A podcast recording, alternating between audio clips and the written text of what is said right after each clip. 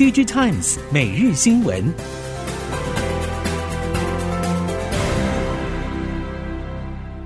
听众朋友您好，欢迎收听 DG Times 每日新闻，我是袁长杰，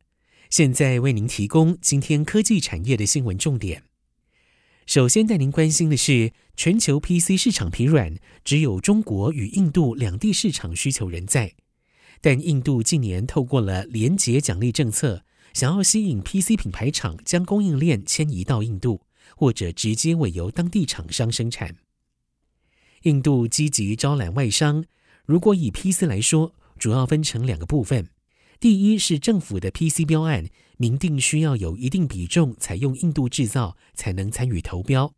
第二是二零二一年开始对 NB 平板电脑以及 All-in-One PC 的生产连结激励计划 PLI，厂商必须达到一定的在地生产出货，才能取得奖励。业界传出 PLI 计划二点零将会上路，奖励金额更大，但是印度厂商对 NB 组装的经验不足，让品牌厂忧心，屏保问题是最大的疑虑。地缘政治的风险日益增加，但是海外半导体产业押宝台湾的动作越来越明确。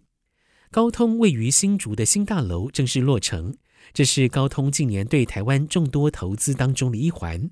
无论是在人才、生态系、技术合作方面，高通近几年的力道都在持续加强。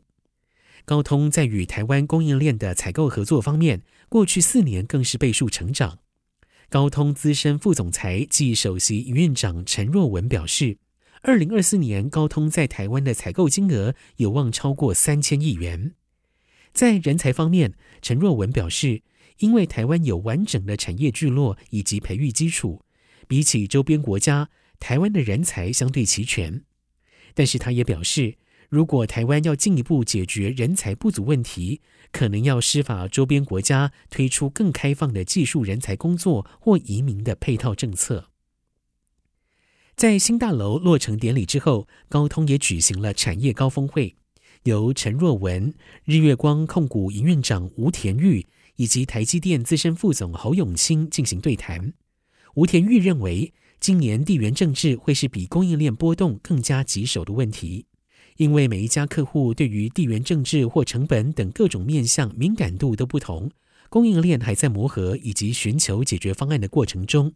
在这个趋势下，针对全球的布局是势在必行的。侯永清则强调，供应链分散之后带来的额外成本该如何分摊，会是重大挑战。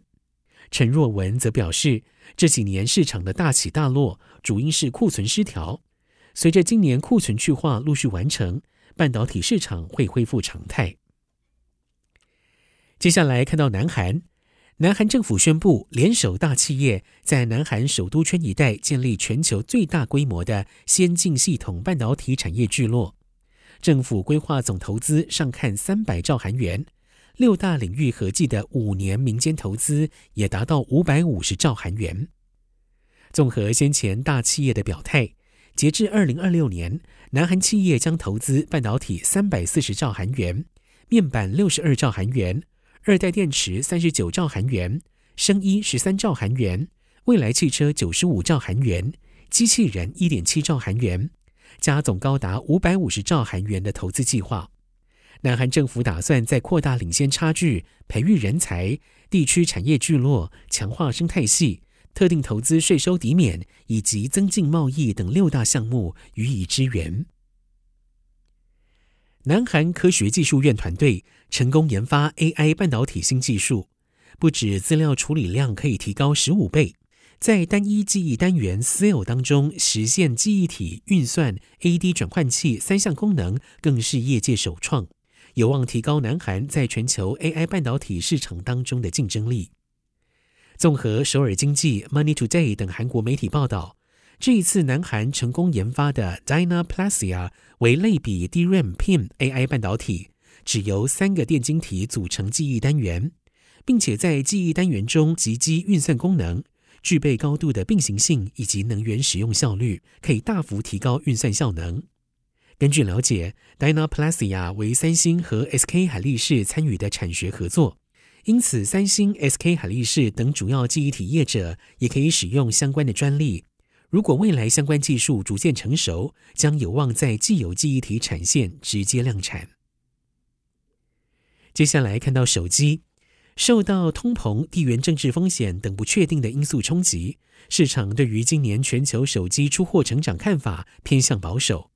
除了品牌商将面临比较严峻的营运挑战之外，上游零组件与终端通路销售业者同样是难以置身事外。今年的获利状况愈好不易。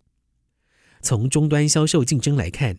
因为高阶手机的销量与通膨的关联性较低，让今年品牌商多压注在高阶手机推广与销售。折叠式手机、高阶旗舰新机精锐进出，包括三星电子、小米、华为、OPPO、vivo 也都有新品应战。业者对高阶手机的行销资源投放力度也是高于往年。此外，业者也将过往在高阶旗舰手机才有的零件规格下放到中阶手机使用，希望借由拉升产品的性价比，吸引消费者的青睐。至于手机供应链持续面临库存调整压力，CMOS 感测器 CIS 晶圆重组业者表示，包括 Sony、三星电子、豪威等主要手机 CIS 业者都仍在配合客户调整脚步。估计最快要到第三季才有机会复苏。封装业者表示，由于苹果 iPhone 已经进入了零组件备货淡季，预期 Sony 也有需求下滑的压力。Android 阵营目前对于市场前景比较没有信心，展望几乎全数修正。在这样的情况之下，晶片商也积极调配所取得的晶圆封装产能，靠往车用已经是趋势。不过，去年开始，部分低阶的车用 CS 需求也开始松动，高阶采用 BGA 封装的车用 CIS，像是同心电等 IBGA 产能也逐步开出，但是以往高度追单的情况已经不在。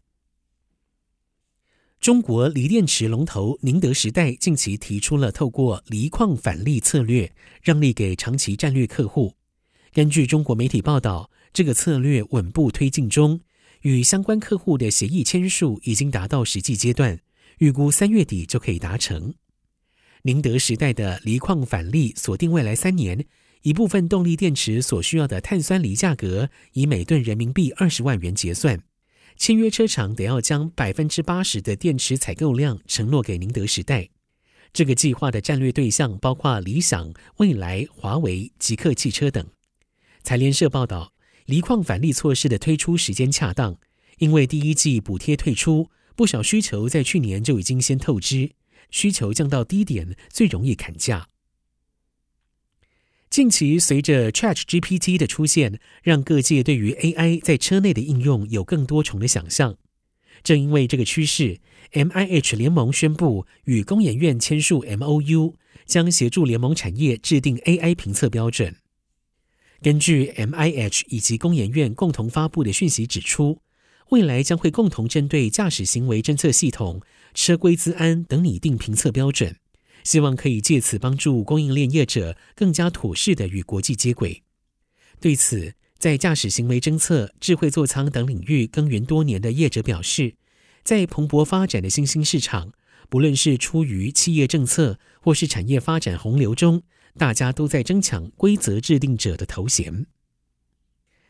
以上，DG Times 每日新闻由 DG Times 电子时报提供，袁长杰编辑播报。谢谢收听。